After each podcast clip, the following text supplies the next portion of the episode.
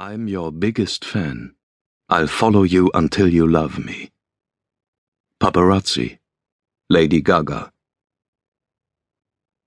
Ein unsignierter Brief. Liebster Jan, keine Geschichte hat ein Happy End. Mag Richard Gere noch tausendmal die Feuerleiter emporsteigen und seine Pretty Woman küssen, es ist alles nur Illusion.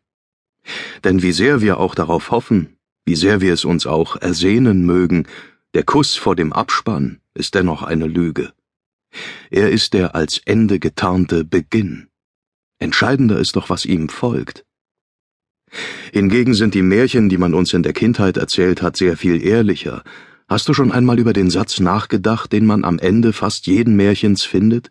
Und sie lebten glücklich bis an ihr Lebensende. Darin steckt die unausweichliche Wahrheit, denn am Ende steht immer der Verlust. Und das Zynische daran ist, dass er umso heftiger schmerzt, je glücklicher du zuvor gewesen bist. Wenn du eines Tages diesen Brief erhältst, werden wir beide gelitten haben, und der Schmerz wird unbeschreiblich sein. Es wird der Moment sein, in dem du begreifst, was wahre Liebe wirklich bedeutet und dass nichts auf dieser Welt durch Zufall geschieht. Glaub mir, so schlimm es auch werden wird, Du wirst mir für diesen Schmerz dankbar sein. Nein, mehr noch, du wirst mich dafür lieben. So wie ich dich jetzt schon liebe. Jetzt, wo du noch nicht einmal von mir weißt. In Gedanken bin ich immer bei dir. Und bald schon wirst auch du mich nie wieder vergessen können. Nach dem Regen.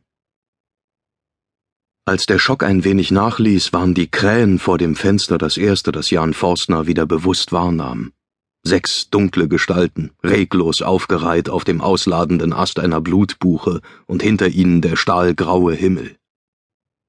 Die Krähen schienen auch ihn zu sehen, sie hockten da wie sechs Richter in schwarzer Robe, bereit, das Urteil über Jan zu sprechen, schuldig, Jan saß auf einem der Besucherstühle, die Hände um die Sitzfläche gekrampft, er fühlte sich wie betäubt, als ob ihn eine Glasglocke von der Welt abschirmte.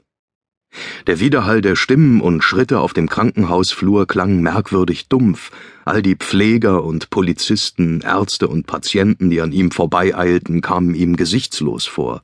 Er sah sie wie helle und dunkle Schatten, die man bei einer Karussellfahrt wahrnimmt. Surreale Bilder aus einer anderen Welt.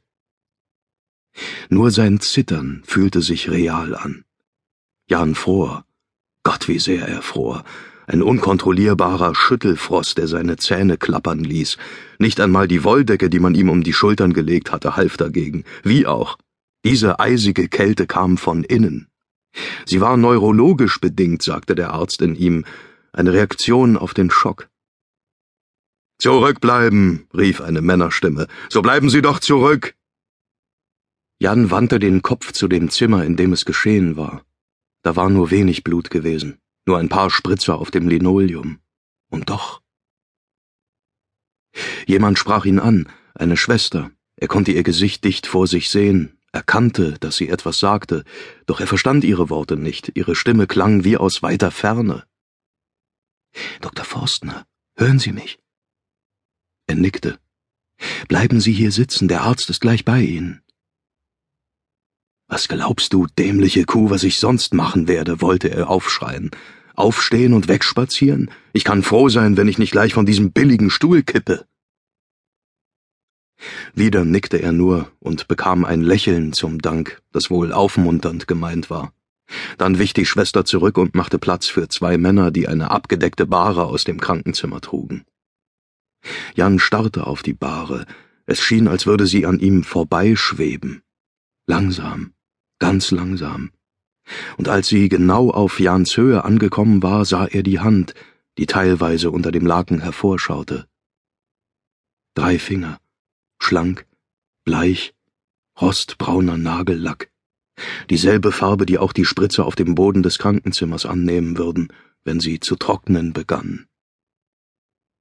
Vor seinem geistigen Auge erschien Carla, Sie saß im Bademantel auf der Wohnzimmercouch und hatte die gewaschenen Haare unter einem Handtuchturban verborgen. In den Sandelholzduft ihrer Hautlotion mischte sich der beißende Geruch von frischem Nagellack. Sie lachte Jan an und pustete über ihre Fingerkuppen. Magst du die Farbe?